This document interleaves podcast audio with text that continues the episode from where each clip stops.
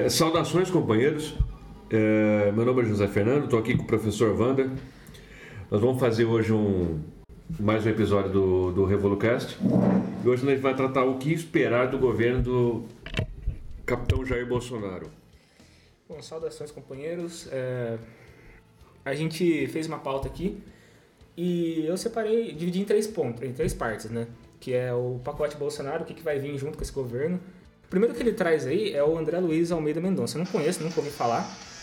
É, o Mendonça já trabalhou na AGU, onde foi corregedor-geral, adjunto procurador-geral da União, vice-diretor da escola AGU e, procura seccion... é, e procurador seccional da União. Atualmente assessor especial da Controladoria-Geral da União. É, o advogado é formado em Direitos por Bauru e fez curso de curso sobre corrupção na Universidade de Salamanca, na Espanha. Eu não sei como que ele não colocou o Dallagnol aí, cara. Então, isso é interessante, porque apesar de eu não conhecer o, o, a figura, já denota exatamente qual que vai ser o, o tom dessa, dessa advocacia que ele vai promover, que é a de perseguição aos supostos corruptos que eles acreditam e elencam aí como os corruptos favoritos deles, né? O corrupto do, do Queiroz não aparece nessa, nessa lista, tenho certeza, é, né? Eu precisava perguntar também onde que tá o Queiroz, né? Que fugiu, o Flávio também sumiu do, das redes sociais, né? Não, não fala mais nada. Depois da AGU, a gente entra no, no Augusto Heleno aqui, que vai para o Gabinete de Segurança Institucional. É o mais importante. Esse Gabinete de Segurança Institucional ele foi extinto, né? Anteriormente, agora foi recriado pelo Temer. E ele vai cumprir um papel importante na, na questão da espionagem, da perseguição política que, que esse governo novo promete. Eu não vou ler a ficha do, do, do, do, cidadão inteiro aqui, que é bem grande, bem extensa. O Augusto Heleno foi um cara que teve no no Haiti. Comandou ele, foi, ele comandou as tropas no Haiti numa missão extremamente reacionária do, do Exército Brasileiro. E a gente pode se perguntar: ali foi um, um laboratório para uma tomada de poder no Brasil, que é, um, que é um país maior e tudo mais. Augusto Helena é figurinha carimbada do, do panorama aí do, dos militares, é um golpista de primeira hora. E ele vai integrar agora, ele vai estar no posto do, do governo Bolsonaro, num posto extremamente importante, porque um governo como o do Bolsonaro, que está alicerçado no, no tipo de política econômica que vai ser posta pelas mãos do Paulo Guedes, a repressão é o maior amigo desse tipo de, de governo. Haja visto, a gente pode se, se recordar do Chile do Augusto Pinochet. Os Chicago Boys, naquela época que foram chamados a colocar o, Chile nos trilhos. Nos trilhos, leia-se. Vender tudo que o país tem, é, acabar com a soberania do país, né? E ele só foi possível com muita repressão. Tem um, um artigo muito bom de um jornalista que chamava Orlando Letelier, que ele estava refugiado depois do golpe em Washington, e ele tirou esse artigo falando que o artigo só tem em inglês. Depois eu, é, nós vamos disponibilizar o link para os companheiros que quiserem ler o artigo.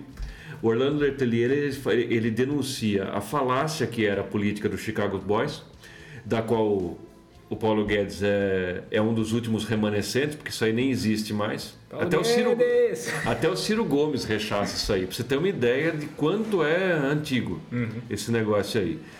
E não por acaso Letelier foi assassinado depois da publicação do artigo pela revista Time. Eu, vi, eu já vi esse caso já, é muito interessante o que esse cara fez. Ele fez uma, uma denúncia, né? Não foi só um artigo, é uma denúncia. Ele foi torturado na, na ditadura, depois ele se refugiou em, em Washington e, e a, a, ditadura pinochetista matou ele em Washington. Caralho.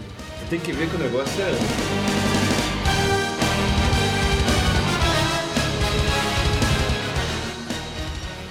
É, só fazendo um adendo aqui importante, que é, hoje na mesa também temos a presença ilustre da Graziele e do nosso querido Luquinha, nosso editor-chefe da não, é, é, é, o nosso homem da mídia.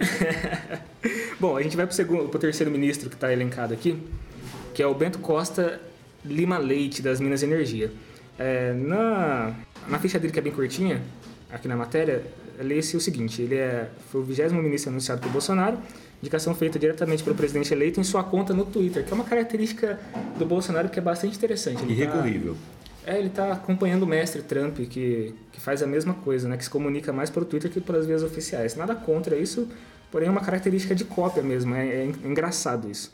É, hoje o, o, ministro Bento Costa ele é diretor-geral de desenvolvimento nuclear e tecnológico da, da Força. Em seu último cargo, antes de ser indicado ministro, Bento esteve à frente do Programa de Desenvolvimento de Submarinos ProSub e o Programa Nuclear da Marinha. Costa é pós-graduado em Ciência Política da Universidade de Brasília e também concluiu MBA em Gestão Pública pela Fundação Getúlio Vargas. O interessante de ver que esse segundo ministro também é, é bastante ligado a, aos militares, né? Não tenho muito a dizer sobre ele, não conheço o trabalho nem a, nem a pessoa, mas ele também aparentemente é bastante ligado ao militarismo. Quarto ministro, Carlos von Dollinger, Dollinger, sei lá, que vai para o IPEA. Ele é economista, foi indicado por, pelo Paulo Guedes é, no Instituto de Pesquisa Econômica Aplicada. Se indicou, se o Paulo Guedes indicou, é ruim. É, já Ele sabemos tem que partir que é um... para essa. Você lembra que o Brizola falava que, por exemplo, tudo que a Globo é a favor, você tem que ser contra. né? Agora a gente Genial. tem que ter por uma máxima assim: tudo que o Paulo Guedes for a favor, a gente tem que ser contra. Concordo plenamente com esse raciocínio. Quinto ministro é o Carlos Alberto dos Santos Cruz. Ele, ele vai para a Secretaria do Governo, né? Tem sua estrutura dentro do Palácio do Planalto, hoje ele é chefiado por Carlos, Carlos Marum, do MDB. A gente pode observar que Ele teve no. Ele, ele integrou o governo golpista do, do Temer. o que já cabe a gente dizer que o Temer já, o Temer não, o Bolsonaro já disse que o governo dele vai ser uma continuação aprofundada do, do que o Temer fez. Então isso é um indício É, claro. né? então, é, esse- isso aí reforça uma tese que a gente tinha. É, eu volto a falar que a gente não é nenhuma pessoa sobrenatural, a gente só é um, um grupo mais organizado. E, portanto, a gente sempre dizia que o, o governo Temer era um governo que veio pelas mãos de um golpe de Estado e que o governo Bolsonaro aprofundaria isso aí. Todas essa, todos esses indícios, eles só reforçam essa tese do ponto de vista de que o pessoal que acreditou naquele negócio de vamos mudar isso aí, não tem nada de mudar isso aí. Vai continuar tudo como tá. É uma merda. Vamos para a quinta, sexta ministra, que é a Damares. Ah, aqui. Damares é, Damares é uma flor, né? Damares Alves, Mulher, Família e Direitos Humanos, um Ministério Novo. Né? O Ministério do Etc. Ela tá na FUNAI também. Advogada e pastora evangélica Damares Alves. Ela era assessora do ultra reacionário Magno Malta, que é acu- acusado foi, foi está sendo acusado formalmente de ter ordenado uma tortura, tá certo? Você, para ter um só para a gente ter um claro de quem é que está no poder do país. São os abutres. É uma gente que quer dilapidar as riquezas nacionais, quer roubar o país e vai fazer isso amparado por uma repressão enorme, que a gente vai falar disso aí hoje. Vamos. É, e que a gente também vai. A gente é partidário de uma tese de que o governo Bolsonaro, do- do- nos moldes que ele quer se implantar, ele é totalmente inviável sem um- uma escala de repressão enorme, principalmente nas organizações operárias e nos partidos de esquerda. A gente vai chegar aí. É, a Damares, ela é uma fundamentalista religiosa. É bom assinalar isso do perfil dela, porque eu acho que é o que se destaca muito, que é a frase que ela tirou, que vai permear o 2019 inteiro, que é agora é o tempo da igreja governar, né?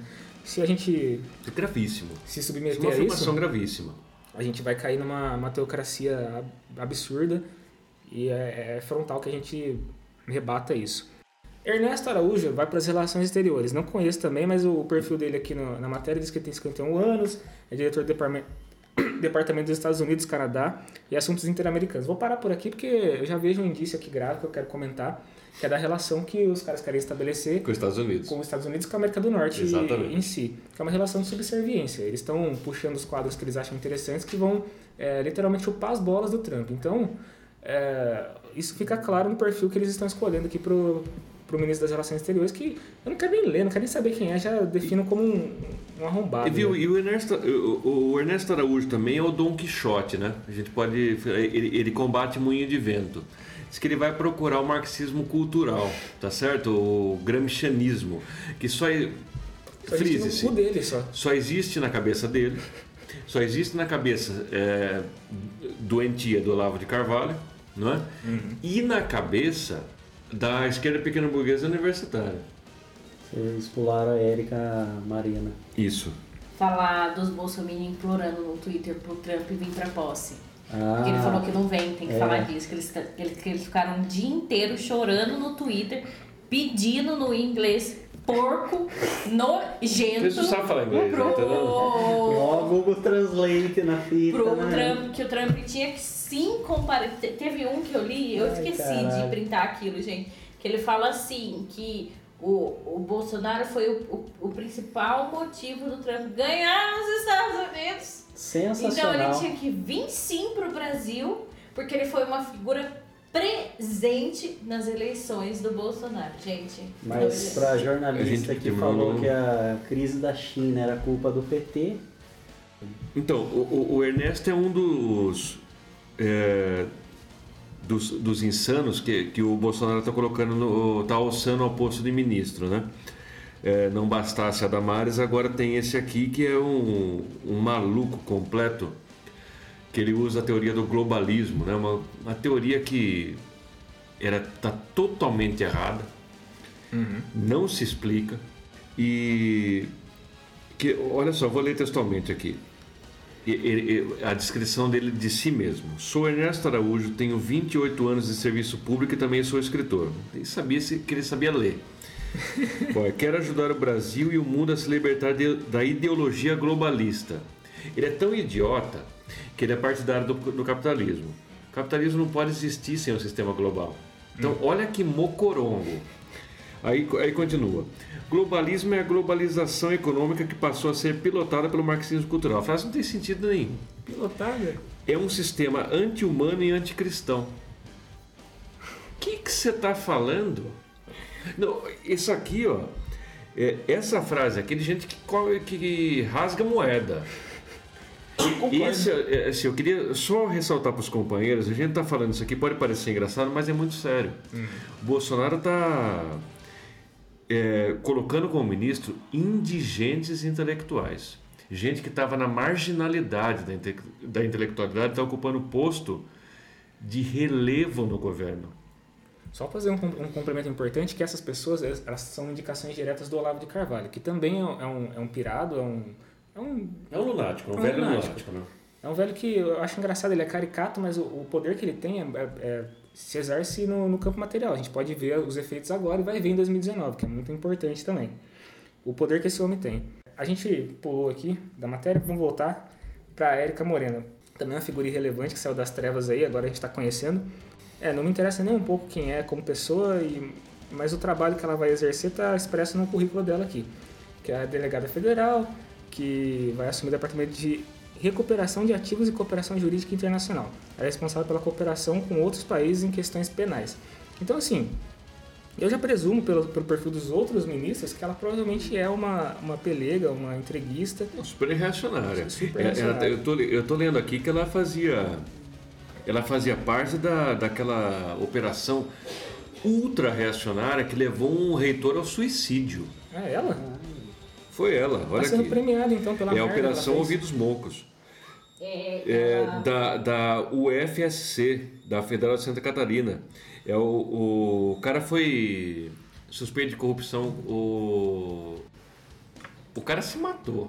Pô. Foi uma condição coer- coercitiva.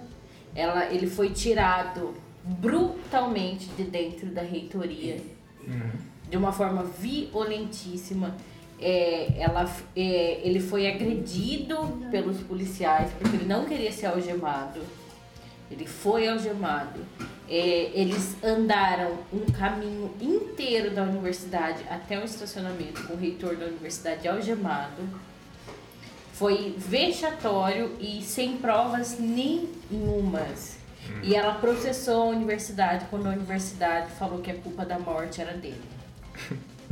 Bom, essa Dela, mulher está sendo premiada diretamente pela, por essa atitude. Então a gente E, vê e aí ela tem o aval do Moro também. tem a Val do Muro, provavelmente ela é da mesma Então você vê, você vê assim, vê o naipe das pessoas, né? Eu gostaria de, de salientar agora, eu, eu pediria uma, uma atenção aos companheiros para o ministro da Defesa. É, marca um ponto de, de ruptura que o governo Bolsonaro vai representar, porque pela primeira vez agora, depois da, do- do- do- dos governos do PT, acontece que um militar volta para a defesa. Tá certo? É, o último, a, a Dilma tinha o, o Cardoso, né? É, então, o cara era o maior corno do, do Brasil, né? Todo mundo corneava ele, ele não sabia. Mas o agora, era o, agora é o Fernando Azevedo Silva. E para o pessoal que não conhece esse cara, a gente vai mapear aqui quem ele é, né, Wanda? Olha só, sabe quem que é esse maluco? Era o cara que era o. Era quem metia o, a mão no cu do Dias Toffoli e fazia ele falar aquelas coisas reacionárias. Tá certo? Sim. É, é interessante saber que o Fernando Azevedo Silva foi indicado como assessor do, do Toffoli antes desse novo assessor que é o Ajax. Agora é o Ajax Porto. Aliás, deixa eu só fazer uma, um parênteses aqui. É, o pessoal estava falando assim, ah, porque o Dias Toffoli caçou a liminar do Marco Aurélio. Não, não senhor. Quem caçou a liminar que poderia libertar o, o, o presidente Lula foi Ajax Porto. O Toffoli não é nada. O STF está sob intervenção militar. Eu acho que resta claro para todos os companheiros e para quem está aqui que a gente vive numa, num regime, uma antessala do, do regime militar, né? Não é exatamente ainda porque não está totalmente às claras, mas fica bem evidente que quem manda no Brasil atualmente são os militares. Para mim não resta dúvida, não sei se para vocês, mas para mim a gente vai acompanhar o recrudescimento desse tipo de poder. O Zé ele vai falar melhor numa conversa que teve com meu pai. Meu pai é. Todo mundo sabe, meu pai é operário ser analfabeto. Meu pai aprendeu a ler comigo, meu pai aprendeu a escrever comigo. E ele falou assim para o José Fernando esses dias que não tem como um governo com tanto militar ser democrático. Exatamente isso. Uma pessoa de 63 anos semi-analfabeto. Seu pai está muito mais consciente do que muita gente que está dizendo que existe uma, um Estado democrático de direito funcionando no Brasil, que não tem nenhum golpe, nenhuma ditadura. O Rui Costa Pimenta o Pimenta tem uma análise diferente. Ele diz que já tem uma ditadura, Sim. ela se expressa na, nas... E a gente partilha disso. Eu, eu, concordo plenamente. Ela se expressa nas decisões do STF, nas decisões. Ainda do Congresso, não. Não totalmente. Mas o Congresso está sitiado, ele está ameaçado e eles, e eles sabem disso, porque eu tenho certeza que eles escutam as, as conversas ali.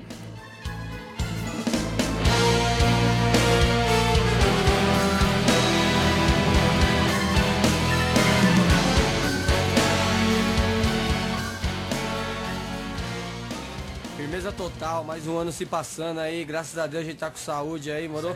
Muita coletividade na quebrada, dinheiro no bolso, sem miséria, e é nóis. Vamos brindar o dia de hoje, o amanhã só pertence a Deus, a vida é louca. Deixa eu falar pra você, tudo, tudo, tudo vai, tudo é fácil, irmão. Logo mais vamos arrebentar no mundão. De cordão de elite, 18 quilates, pão no pulso, logo um bright, que tal, tá bom? Próximo ministro aqui que vai para a Secretaria Geral da Presidência, que eu nem sei o que, que esse cara faz, mas tudo bem, é o Gustavo Bebiano. Ele é advogado de formação, pelo, pelo, pela lista aqui da BBC, né? Durante a campanha eleitoral. É presidente do PSL. Presidente do PSL, considerado uma das pessoas mais próximas do presidente. Secretaria-Geral é um dos quadros do Ministério dos atuais, cuja estrutura fica dentro do Palácio do Planalto. Sua função é auxiliar o presidente da República no relacionamento com a sociedade civil. Ao ser anunciado como futuro é, titular do órgão, Bebiano disse que sua pasta será responsável por tocar o programa de parcerias e investimentos, criado por Michel Temer, com o objetivo de acelerar a privatização. É um, é um privatista. Então, veja bem, se, se foi criado pelo Temer, é uma bosta. e, em segundo lugar, é, a privatização, aproveitando o ensejo, vai ter uma importância tão grande no governo Bolsonaro que parece que vai ter uma secretaria. Uhum, eles querem fazer. Dentro do Ministério do Paulo Guedes. Então isso aí é uma coisa que a gente tem que prestar atenção. Todo mundo que está preocupado com os caminhos do país precisa pensar nisso, porque eles vão vender tudo. Uhum. Eles vão fazer o Fernando Henrique parecer um, estad... um cara estatizante. Sabe, vão pegar o Fernando Henrique Cardoso e falar assim: esse cara é comunista. Depois que o Paulo Guedes começar. O próximo ministro que vai estar no desenvolvimento regional é o Gustavo Canudo. Eu nem vou comentar esse cara, eu nem quero saber quem ele é, mas assim, o que eu quero comentar que eu acho interessante, muito importante, é a quantidade de ministérios que esse filho da puta vai criar ou que ele vai manter. É, e... que, já, que já cindiu com a proposta de campanha dele. Que era é... assim, oh, mudar tudo isso aí, tá ok? Não mudou nada. Não. não. Assim, disse que era 15, o PT 17. tinha 22. Sim. Ele foi para 17.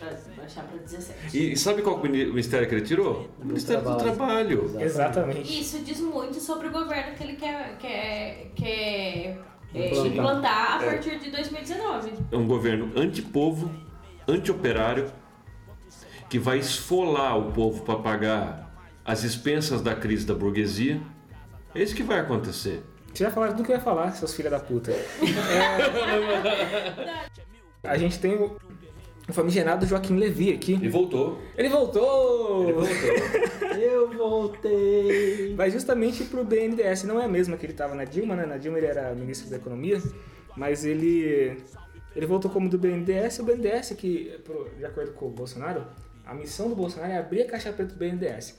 Ele, vai, ele quer saber que contratos que foram esses que foram feitos no BNDES. Que abriu, vendeu, não abri merda nenhuma. Abri aquela bolsinha de merda dele lá. Viu? Que é o cérebro dele, no caso, né? Não Viu? confundam. É, isso diz muito. É, depois o, o, o- o companheiro Vander vai complementar, mas eu, eu, eu queria dizer assim: a, a colocação do Joaquim Levy no, B- no BNDES tem uma, é estratégico. Joaquim Levy também é um Chicago Boy. Banqueiro, né? É, é, e tem mais, tem mais. Isso aí mostra quem é que vai ter financiamento pelas mãos do governo durante a gestão Bolsonaro. Exatamente. Viu? Agora sim, ó, você aí que você, que você acha que você é rico, que você tem uma lojinha de fundo de quintal, você se fudeu. Porque tem um, um ultra liberal no, no governo do BNDES. Sabe o que ele vai fazer?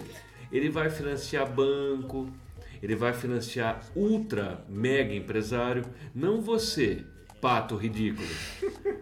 Inclusive, tem um caso próximo meu que era até então empresário, né? Tinha uma empresinha lá de uns quatro funcionários, todos ganhando salário mínimo, e olha lá.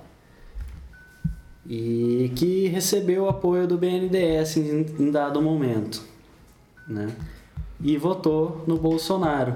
Ele e a família toda, lógico, né? São religiosos, né? Da Universal. E agora, meu amigo, Espere e rola. é, espere o pior, porque o Bolsonaro tá pouco se lixando pra você. É, exatamente, igual o companheiro Lucas colocou, é o Joaquim Levi que está na frente do BNDES. Porque, assim, eu, eu acho que o pessoal, seria interessante fazer uma explicação, né? O BNDES é um banco para o desenvolvimento do, do, do país. Ele, ele incentivaria aí é, a indústria de base e várias coisas que poderiam gerar emprego no país e desenvolver o país de modo geral. Vai acontecer totalmente o contrário. Viu? Esse cara é para barrar o BNDES. Ele é um anti-ministro. Um Viu? antidesenvolvimento. Exatamente, é um antidesenvolvimento. Isso aí é para não desenvolver o país, porque assim, a gente tem que ter claro isso aí.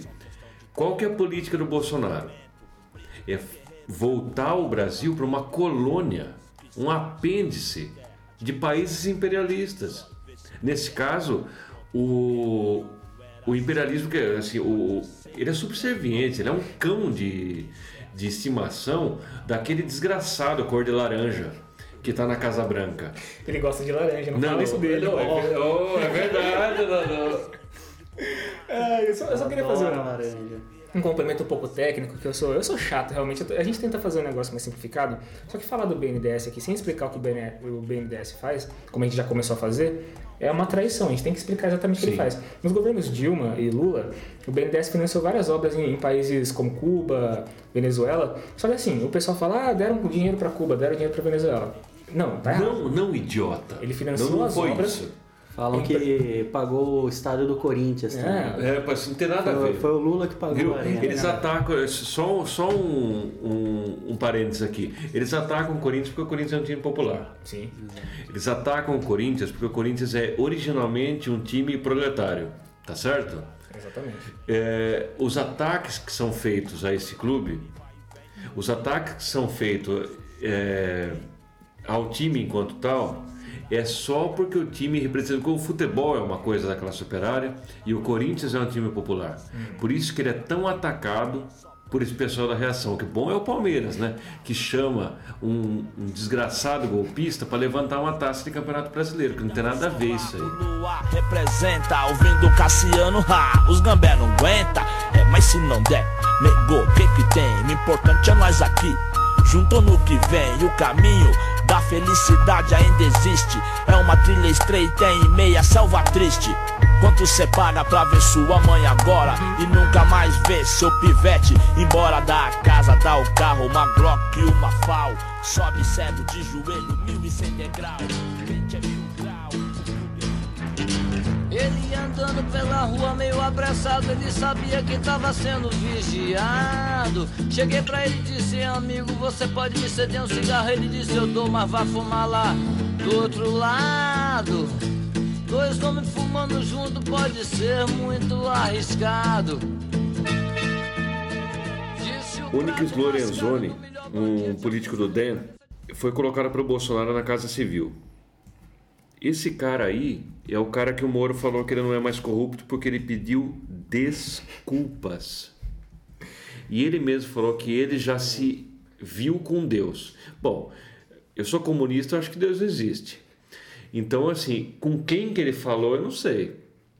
Eh, Se os companheiros tiverem alguma ideia sobre isso, você vê como que são dois pesos duas medidas?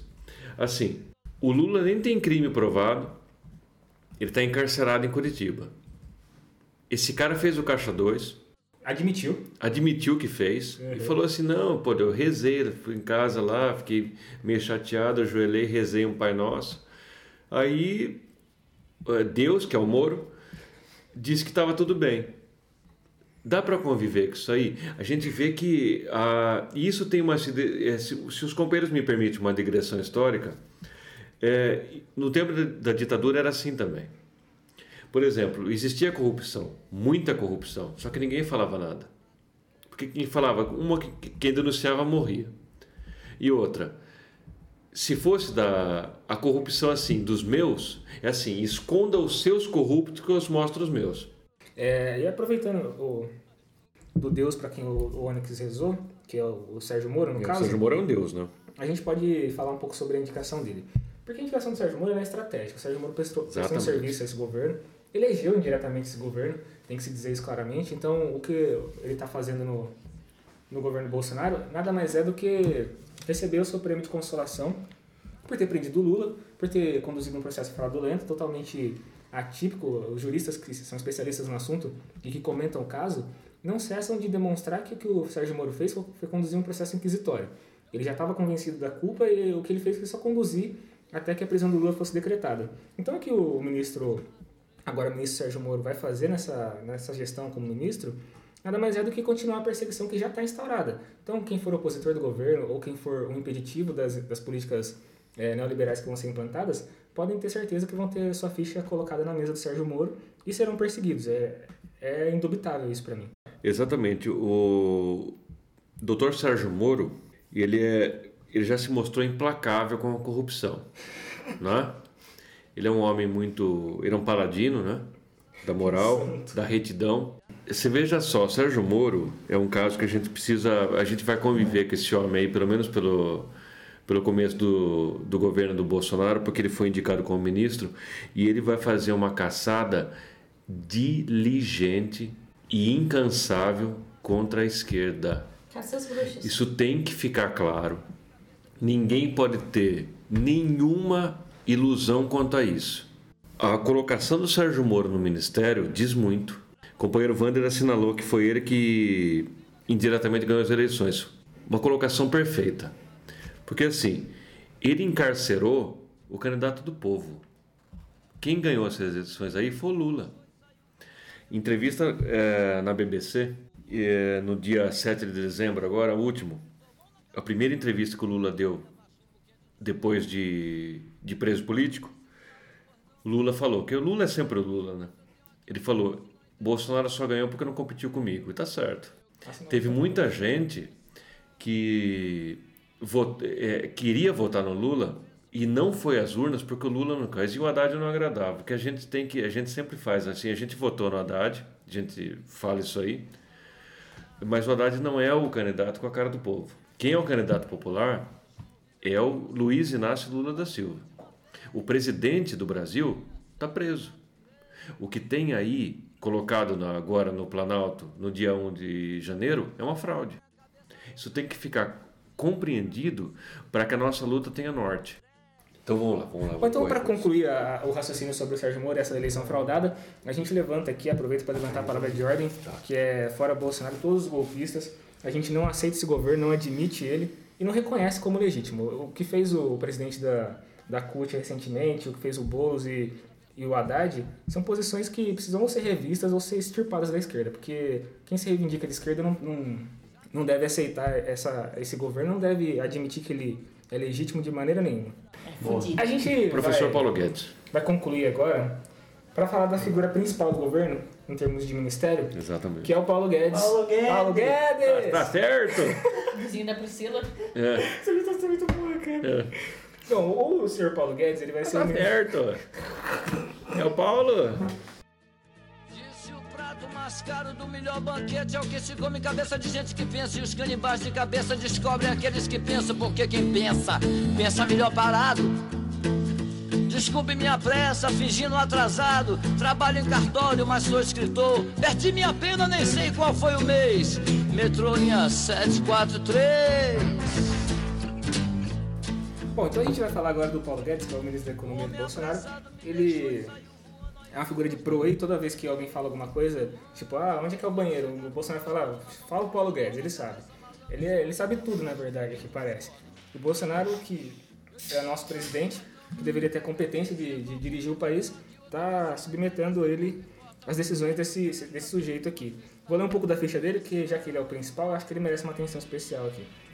É o seguinte, o economista liberal Paulo Guedes ficou conhecido eh, na campanha pós-piranga por ser referência para qualquer questão econômica levada a Bolsonaro. O economista declarou que gostaria de vender todas as estatais. Olha que filho da puta. Isso aí já prova que ele é um desgraçado. Não, sem restrições. Mas Bolsonaro quer preservar as que considera estratégicas. O Bolsonaro não entende nada de estratégia, então ele não pode preservar nenhuma eh, estatal estratégica porque ele não sabe quais são essas estatais. Ele não sabe que a energia eh, nuclear, que a energia elétrica e o banco, Nacio- o Banco do Brasil, essas estatais que eles querem todas vender são setores estratégicos. Elas competem com a essas essas estatais elas competem no mercado para que os preços não sejam elevados a um nível eh, impraticável e elas regulam de certa forma o mercado. Então essas- esse tipo de coisa um economista liberal jamais vai admitir e jamais vai entender também, porque ele é antipopular por definição. O Paulo Guedes, acho que a gente já comentou aqui, ele é um Chicago Boy, ele vem de uma escola liberal que prega justamente o liberalismo, né? o liberalismo total. Não se deveria ter é, é, empresas estatais porque na, na- concepção deles, na concepção deles isso atravanca o mercado. Eles gostam do mercado e acham que o mercado vai se autorregular. Então o que, que eles fazem quando eles entram no governo? Eles capitalizam tudo, inclusive a Previdência, que é uma, uma pauta importante do governo.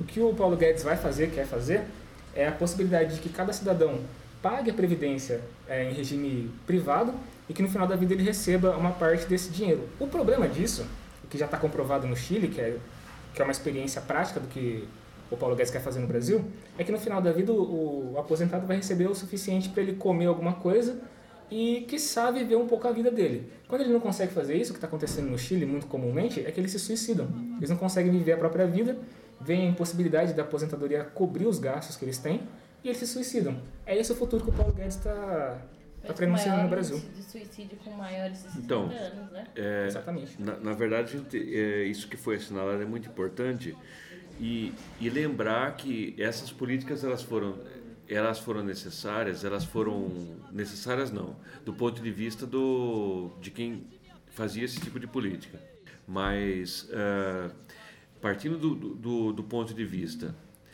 das políticas econômicas que foram colocadas em movimento no Chile, depois de 76, do golpe militar de Pinochet, elas foram, elas elas foram colocadas em, em movimento com uma dura repressão do exército pinochetista e com a DINA, que era uma a polícia política do, do Pinochet. Então, é, é- essas, essas políticas econômicas elas vêm acompanhadas de uma repressão fortíssima do governo. Por serem antipopulares. Né? E a gente, a gente acredita que essa lógica vai se repetir no governo Bolsonaro.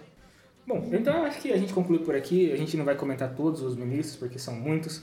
A gente espera ter elucidado é, a questão dos ministros para o pessoal que vai ouvir. Quem tiver dúvidas, a gente vai linkar a matéria do BBC, pode ler a, a ficha técnica dos, os ministros todos e ver com os próprios olhos qual o perfil que nos aguarda aí no, no ano de 2019. Eu quero agradecer a todo mundo que esteve aqui, muito obrigado para vocês, vocês são maravilhosos.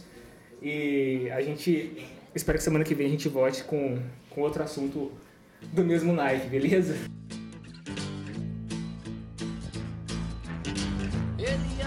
Pela rua meio apressado, ele sabia que tava sendo vigiado. Cheguei pra ele e disse, amigo, você pode me ceder um cigarro? Ele disse, eu dou, mas vá fumar lá do outro lado.